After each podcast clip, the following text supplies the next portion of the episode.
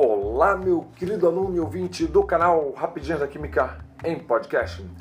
Eu sou o professor Armando José Azevedo e estamos aqui nesse projeto canal Rapidinhas da Química em podcast para desmistificar alguns conceitos de química. Então, vamos lá para vamos falar de alguns conceitos de química. Mas antes, deixa eu dar alguns recadinhos aqui importantes. Vocês podem me encontrar no YouTube ou no TikTok e também no Instagram em arroba rapidinhas da química. No Instagram eu sempre coloco alguma coisa se necessário for. E eu coloquei lá, né? Essa coisa, qualquer coisa se é, não achar, vá lá no Instagram, comunica comigo e aí eu posso até de repente mandar algo parecido, né? Ou coisas assim, beleza? E estamos lá né, no Instagram. Vamos lá, me adiciona para a gente bater um papo lá, certo?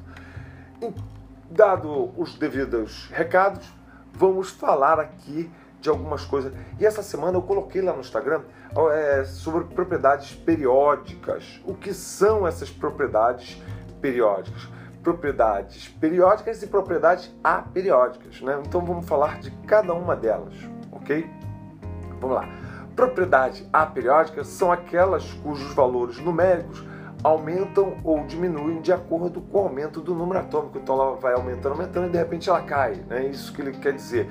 E quais são, ou vice-versa, e quais são alguns exemplos? Olha, a massa atômica e o calor específico e o número de massa da tabela periódica não são periódicos, ou seja, aperiódicos. E o que são periódicos? Periódicos são aqueles que se repetem de períodos em períodos. E o exemplo é raio atômico, densidade, eletronegatividade, eletropositividade e outros e outros e outros, certo? Então vamos é, falar desses carinhas, beleza? É, primeiro vamos falar do raio é, atômico. O que é o raio atômico? Raio atômico é a medida de um raio. Se você tem uma tabela, uma tabela, busque, né? É, visualize e imagina a seguinte situação: com, é, você tem um, um, raio e o que é esse raio? Esse de uma bicicleta, né? o raio de uma roda. Você tem uma roda e tem um raio. O raio é só um, um é, filetezinho que sai do centro até a extremidade da roda. Aquilo é raio. E o que é o raio? O raio é metade de um, de, de um diâmetro, né? Do diâmetro. Então, é por isso que é, é a medida de um raio atômico, certo? Então é assim que vamos visualizar. Quanto maior o número de camadas, é, de camadas, maior será o raio atômico, certo? No mesmo período, onde os elementos possuem o mesmo número de camadas, o tamanho do átomo será inversamente proporcional à quantidade de prótons. Quanto mais prótons o núcleo é, tem, maior será a atração, certo? Consequentemente, menor será o tamanho do átomo, porque ele vai, né, vai ter uma aproximação muito grande. E como é que é o aumento é, desses carinhas? Então, o aumento é, desses carinhas do raio é, atômico ele será de cima para baixo e da direita para esquerda, ou seja, o elemento francio é o maior raio atômico, certo? O elemento francio é o maior raio atômico. Se você for comparar a outro elemento, né? por exemplo, é, do lado dele está o rádio, o, o, o, o Franço ele tem o maior raio atômico, né? Então, beleza e show de bola. Agora, é diferente quando nós falamos do raio iônico. Vai falar que raio iônico? Sim. Porque no caso do raio atômico, a retirada de elétrons, né, se você retirar um elétron, fará com que o número, é, que a distribuição e a sua força de atração entre elétrons que se mantiveram ele vai, vai ser diferente, né? Ele vai ser diferente, vai ter uma diferença. Então a gente tem que gravar o seguinte: se for um cátion, o seu respectivo cátion, o raio atômico será maior do que o raio do seu respectivo cátion, porque ele perdeu elétrons, então ele vai ser menorzinho. E um ânion? Um ânion será o ao contrário, ou seja, o raio do átomo será é, menor né, do que o raio do seu respectivo ânion, porque ele ganhou um elétron, então ele vai ficar maior. Então a atração entre prótons e elétrons será alterada. Né? Então visualiza isso mentalmente, que fica bem facinho de nós é, entendermos, ok? E só existe esse? Não, existe inúmeros. E vamos falar de, de mais um. A eletronegatividade eletronegatividade é a capacidade de atrair elétrons, né? Então, elétron é negativo, negatividade, negativo, negativo. Então, grava desse jeito, né? É a capacidade de atrair elétrons, certo? Quanto menor o raio é, atômico, maior será a eletronegatividade, né? Então, isso fica na, é, notório, certo? Então, visualiza isso na tabela periódica e o crescimento é da esquerda para a direita e de baixo para cima. Só que na eletronegatividade, o, os elementos da tabela periódica é, dos gases nobres, eles não vão entrar nessa brincadeira, eles não, eles não, não entram, certo? Eles são exceção ali nesse caso. Ele também vai ser exceção, os gases nobres, na eletropositividade, certo? Na eletropositividade também vão ser. E uma coisa que nós temos que gravar que é eletropositividade ou caráter metálico, né? É, é a capacidade de ceder elétrons e o que esse crescimento ele acontece da direita para esquerda e de cima para baixo, certo?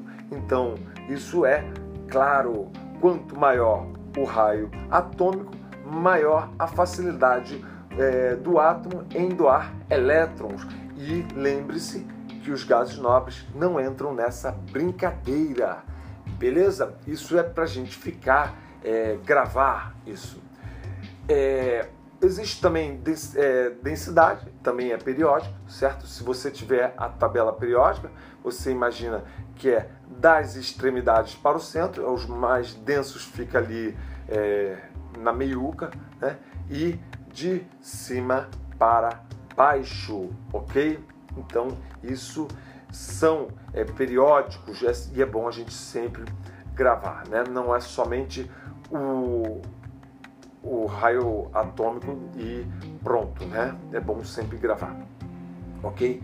Também é periódico, e aí a gente tem que gravar também, são os seguintes: a como eu falei, densidade, o volume atômico, o ponto de fusão e o ponto de ebulição, certo? Por que o ponto de fusão e o ponto de ebulição, né?